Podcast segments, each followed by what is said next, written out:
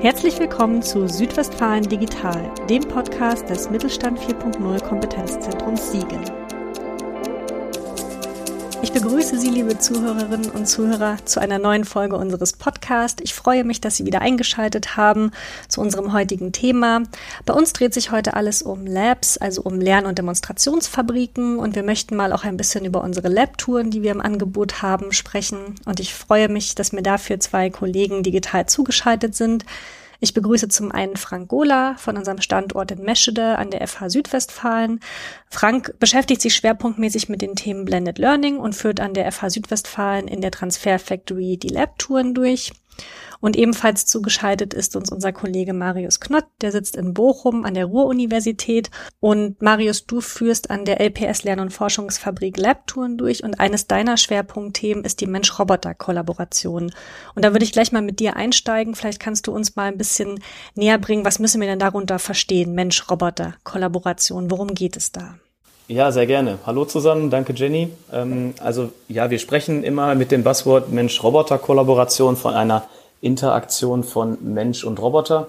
Diese Interaktion, die kann auf sehr, sehr viele verschiedene Arten und Weisen passieren und da gibt es verschiedene Zusammenarbeitsgrade. Ähm, eine Form der Interaktion ist zum Beispiel auch, wenn der Roboter hinter einem Zaun ist und äh, der Mensch davor steht.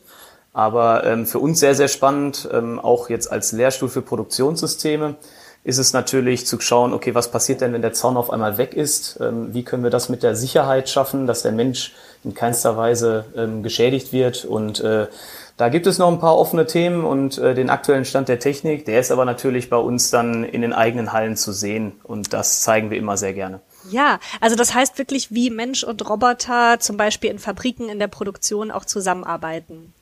Ganz genau. Also das kann in den unterschiedlichsten Weisen passieren. Da kann der Roboter mal dem Mitarbeiter etwas angeben. Der kann das Bauteil halten. Also sozusagen ja, ähm, der, der, der Cobot. Man spricht auch häufig von einem Cobot, also einem Best Buddy sozusagen, ah, der ja. dann den Mitarbeiter unterstützt und sozusagen eine Art physische Assistenz bietet. Also das heißt, ja, ihm äh, die schwere Arbeit hoffentlich abnimmt. Das klingt ja schon mal spannend. Aber vielleicht, Frank, ich frage dich mal, vielleicht können wir unseren äh, Zuhörerinnen und Zuhörern erstmal so ein bisschen vorstellen, was sind denn eigentlich die Labs? Also können wir vorstellen, dass vielleicht nicht alle was mit dem, mit dem Begriff oder dem Konzept anfangen können und vielleicht auch noch keines unserer Labs gesehen haben. Ja, kein Problem. Ja, erstmal vielen Dank für die Einladung und äh, ja, ich werde mal versuchen, so ein bisschen zu erklären, ähm, was wir da eigentlich so treiben und wie das bei uns ausschaut. Also unser Transfer Factory, das ist im Endeffekt ein Modul, ein modulares System, was von dem Unternehmen Festo Didaktik produziert wird. Und das kann man sich also wirklich vorstellen, sozusagen wie einzelne Schränke und Schreibtische, die in einem Raum aneinander gegliedert sind. Und wir simulieren dort eine komplette Produktionsstraße. Das heißt also, wir produzieren tatsächlich ein Bauteil, in unserem Fall ein vereinfachtes Handy. Und ähm, das eben mit diesen einzelnen Modulen dieser Transfer Factory. Das ist ein, praktisch ein miniaturisiertes Hochregallager, ein sechsachsiger Roboter, eine Bohrstation, ein Trockenofen und so weiter. Und ähm, was eben ganz äh, witzig ist und äh, auch eine gute Erfahrung im Endeffekt für unsere Gäste bietet, die sehen eben auch, dass die Produktion heute nicht mehr linear ist, sondern dass das Bauteil weiß, was es als nächstes braucht und dann das Modul ansteuert in unserer Transfer Factory, wo es dann beispielsweise sich eine Sicherung holt oder wo die Platine überprüft wird etc. Es ist also vom Prinzip so, dass wir diesen ganzen Bereich der Industrie 4.0, also die Serienfertigung mit Stückzahl 1 dort abbilden. Ja, das heißt also, wir haben eine Station, die ist ähnlich wie so ein Amazon gestrickt. Man bestellt also ein individuelles Produkt in dem Fall ein Handy. Wir können natürlich jetzt nicht alle äh, Module oder alle Komponenten eines Handys jetzt da simulieren und zusammenstellen, aber bei uns sind das jetzt beispielsweise die Farben, zwei oder eine Sicherung hat das Gerät etc. Und ähm, ich konfiguriere mir also mein Gerät und schicke diesen Auftrag ab. Das tue ich dann wirklich auch live in der Transfer Factory und dann wird dieses Produkt sozusagen in der Cloud geboren und dann in dem Hochregallager fährt in diesem Augenblick ein, ein Werkstückträger los und der sammelt sozusagen alle Bauteile und Baugruppen ein, die er braucht, um am Ende ein fertiges Handy in den Auswurf, ich sage jetzt mal, zu werfen. Ja, das heißt also, das lernen wir schon wirklich sehr dezidiert kennen, was da für verschiedene Produktionsstufen nötig sind, Qualitätskontrolle und eben Fertigung, Roboter mit Werkzeugwechsel etc. Das heißt, ihr, ich sag mal, ihr simuliert eine komplette Produktion vom Auftragseingang bis zum fertigen Produkt und das wird bei euch auch so gefertigt an den, in der genau, kompletten richtig. Anlage. Mhm. Das ist ja der Wahnsinn. Wie sieht das dann äh, bei euch in Bochum aus, Marius, in der Lern- und Forschungsfabrik? Ja, das ist im Prinzip relativ ähnlich. Ähm, also eine Lernfabrik, ähm, erstmal jetzt ganz abstrakt, ist ja ein möglichst praxisnahes Umfeld. Ne? Und so von der Historie ähm, wurde die erstmal für Studierende damals aufgesetzt, mhm. Damit man neben der Vorlesung und der Folienschlacht in der Vorlesung dann sozusagen mal ein paar praktische Eindrücke aus der Industrie sammeln kann. Ja. Dementsprechend soll halt diese Lern- und Forschungsfabrik bei uns auch ein ja, ähm, KMU abbilden und ein historisch gewachsenes. Und wir haben da auf einer 2000 Quadratmeter großen Fläche auch so einen Maschinenpark, der historisch gewachsen ist mit ähm, technischen Mitarbeitenden, die dann natürlich auch Industrieaufträge haben, aber eben halt auch so ein fiktives Produkt, so wie der ähm, Frank das gerade beschrieben hat, ähm, aber dementsprechend halt ein anderes, eben halt in so einem klassischen Dreh- und Fräsmaschinen, in der, im metallverarbeitenden Gewerbe sozusagen. Und ähm, ja, da sollen dann letztendlich auch Unternehmen oder auch viele Betriebsräte oder wir haben auch gewisse ähm, andere Zielgruppen dann bei uns, äh, die dann einfach mal Sachen selber erleben können, so wie der Frank das auch beschrieben hat. Nur ähm, dann wollen wir natürlich auch bestimmte ja, Kompetenzen und Methoden dann vermitteln. Ne? Also denen dann sozusagen, wir haben am Lehrstuhl bei uns eine sogenannte Quick-Check-Analyse für ein bestimmtes Thema entwickelt. Äh, das bieten wir natürlich auch in unseren Veranstaltungen hier im Kompetenzzentrum an, aber dass man die nicht nur theoretisch vermittelt bekommt, sondern einfach mal ausprobiert. Das heißt, ich kann dann sagen, okay, hier soll ein Roboter an eine Drehmaschine gestellt werden und äh, die Teilnehmerinnen und Teilnehmer können dann letztendlich auch äh, das reale Produkt dann mal gefertigt sehen. Also dieses klassische, mhm. vielleicht kennt man es, diesen Gemba Walk, ne? man Go and See, einfach mal selber hands-on ausprobieren und dann habe ich da meine Spielwiese.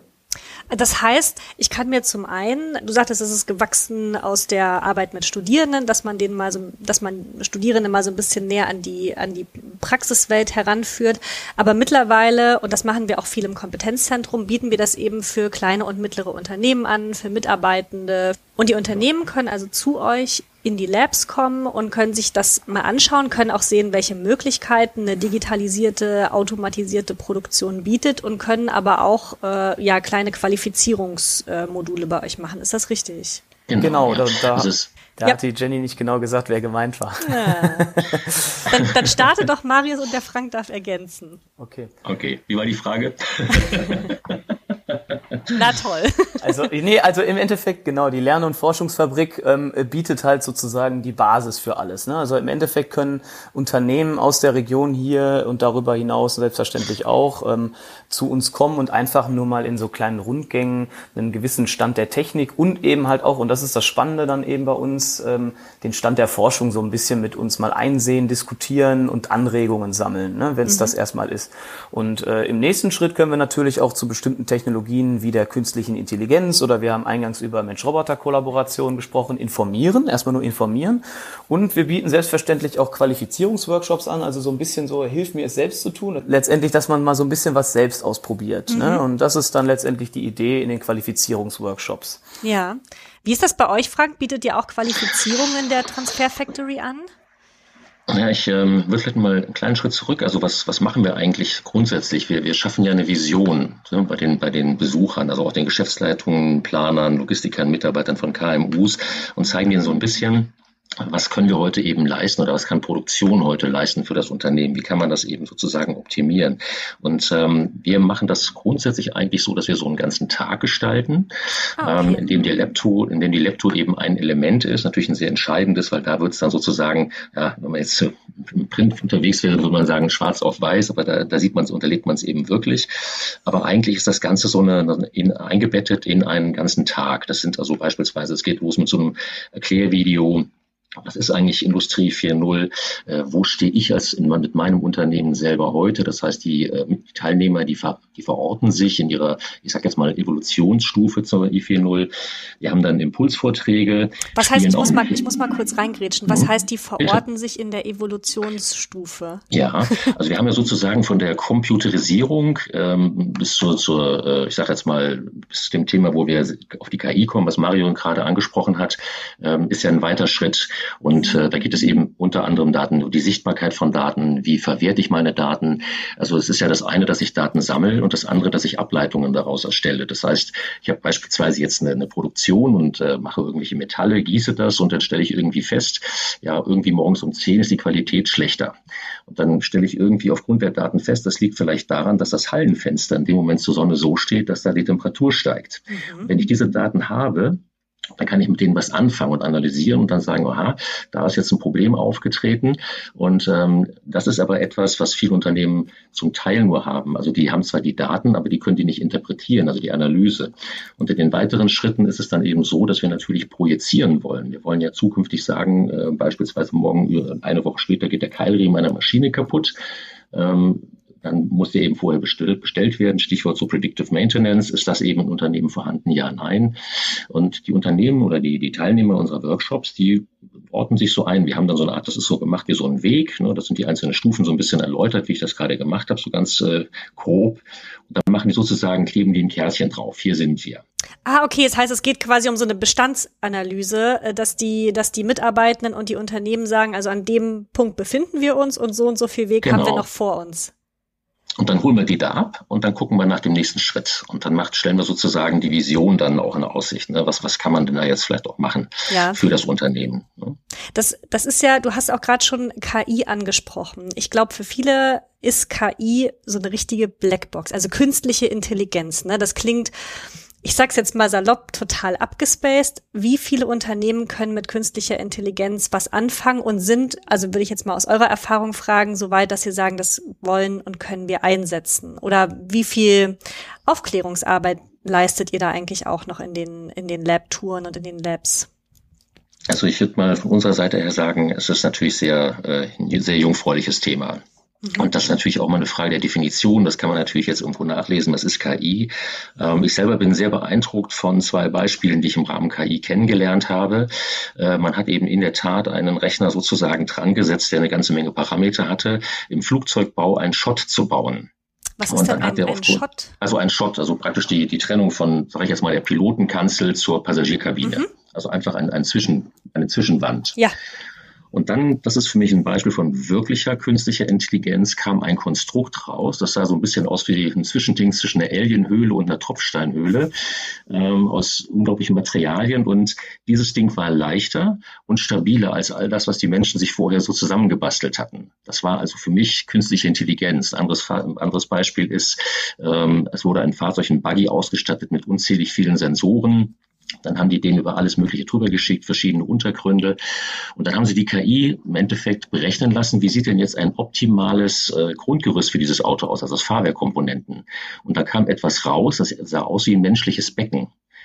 Das heißt also, da sammeln, werden Informationen gesammelt und dann wirklich maschinell, ich sage jetzt mal in Anführungsstrichen intelligent verarbeitet und führen zu Produkten, die wir selber noch gar nicht kennen. Das ist für mich die Endstufe davon. Das finde ich also wirklich sehr begeisternd. KI, wie es jetzt im Unternehmen eingesetzt wird, was heute real passiert. Vielleicht jetzt habe ich zu viel geredet, könnte Marius dazu was sagen, weil er hat da vermutlich mehr Erfahrung, was die Unternehmen angeht, mit denen er da arbeitet. Ja, Marius, wie sieht's denn, wie sieht's denn bei dir aus? Äh, Thema Unternehmen ja, also und KI. bei den bei den Lab-Touren, ähm, das ist dann immer ein sehr bunter Mix tatsächlich. Ähm, ich würde jetzt zwar sagen, dass die Mehrheit tatsächlich erstmal diese Aufklärungsarbeit äh, hat in diesem relativ äh, frischen Thema, ähm, weil halt häufig die Voraussetzungen noch gar nicht da sind. Ne? Also der Frank hat vorhin von der Computerisierung gesprochen und ähm, erstmal überhaupt Daten zu haben und zu speichern und äh, zu visualisieren das ist ja erstmal überhaupt der erste Schritt, um mit Daten dann später irgendwas zu machen. Ne? Mhm. Und der Schritt, bevor ich dann überhaupt irgendwas, äh, der Frank hat gerade von einer sehr starken KI gesprochen, überhaupt erstmal so weit gehen kann in der Produktion, da mache ich meistens eher mal so erste Schritte mit einer schwächeren KI. Und da geht es wirklich erstmal darum, wenn ich Daten habe, die muss ich verstehen. Das ist also erstmal eine Form der Analyse. Ja. Und dann versuche ich die irgendwie vorauszusagen. Also aus bestehenden Datensätzen die Zukunft sozusagen zu lesen. Aber eben halt auf vordefinierten äh, oder trainierten, sagt man auch, ähm, Datensätzen. Ähm, und ja, das kann man sich bei uns selbstverständlich anschauen. Man kann das dann auch selber mal programmieren. Wir haben da sehr viel im Bereich der Produktionsqualitätssteuerung, also in den Prozessen selber. Wenn ich jetzt einen Draht aufwickel, ne, da kann ich den dann mit einer anderen Geschwindigkeit aufwickeln oder dergleichen. Oder ich versuche sowas in einer äh, optischen Qualitätskontrolle zu machen. Das zeigen wir bei uns. Ähm, da haben wir diverse Demonstratoren bei uns ähm, dann in der Lern- und Forschungsfabrik, ähm, wo man dann sozusagen mal versteht, okay, wo könnte denn eine KI tatsächlich anfangen? Mhm und wo äh, hört sie oder beziehungsweise wo hörte dieses äh, diese typischen Algorithmen erstmal, wenn etwas ne, berechnet wird, wo hört das auf und wo fängt KI dann an? Ne? Mhm. Also erstmal überhaupt so ein, so ein Gefühl dafür zu bekommen, was ist das überhaupt? Und dann geht's für uns natürlich auch, können wir dann ganz tief reintauchen mit allen, die Interesse, Interesse haben, wie programmiert man das denn? Und ähm, wir haben auch viele coole Projekte dann aus solchen Besuchen abgeleitet. Also Unternehmen kamen zu uns und dann haben wir ein paar coole Projekte daraus abgeleitet, aber leider noch nicht so viele in KI, weil letztendlich wir erstmal erste Schritte machen müssen tatsächlich, ne, um überhaupt KI machen zu können. Genau, ich meine, das ist ja auch ein Prozess und es baut, baut sich ja auch ineinander auf. Ne? Also man fängt erstmal klein an und steigert sich dann so ein bisschen. Aber genau, so reifegradmäßig, wie der äh, Frank das vorhin auch schon gesagt hatte. Mhm. Aber das ist ja eigentlich ein total interessantes Konzept, was ihr hier geschildert habt. Also es geht darum, den Unternehmen in euren ja, Lernfabriken, Demonstrationsfabriken, der, der Frank hat das so schön gesagt, eine Vision zu vermitteln, zu zeigen, was, was möglich ist, was, was gehen kann.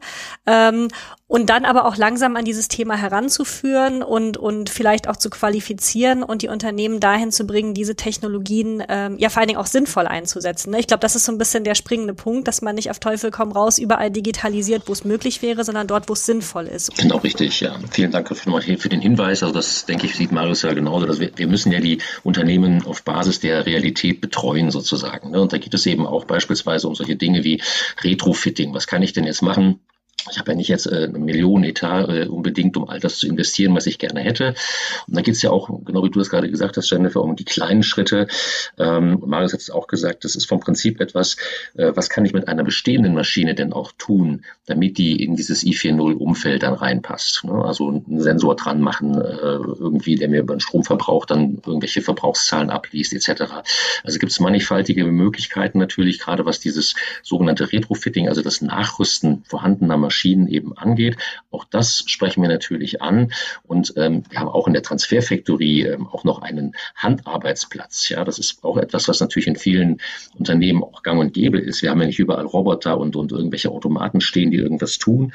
Aber auch da kann man natürlich Industrie 4.0 Aspekte oder moderne Technologie einsetzen Beispielsweise, indem ich nur vielleicht unzureichend oder nicht gut ausgebildete Arbeitskräfte, ich will es mal vielleicht so formulieren, dass man dem mit einem Laser vielleicht oder mit einem Laserpointer sagt, das ist das nächste Bauteil, was du da dir aus der Schublade ziehen musst und das musst du da und dahin packen. Und das ist also ein bisschen, geht in diesen Bereich Augmented Reality rein, also die Zuordnung von Einzelteilen und die chronologische Reihenfolge, wie ich es zusammenbaue.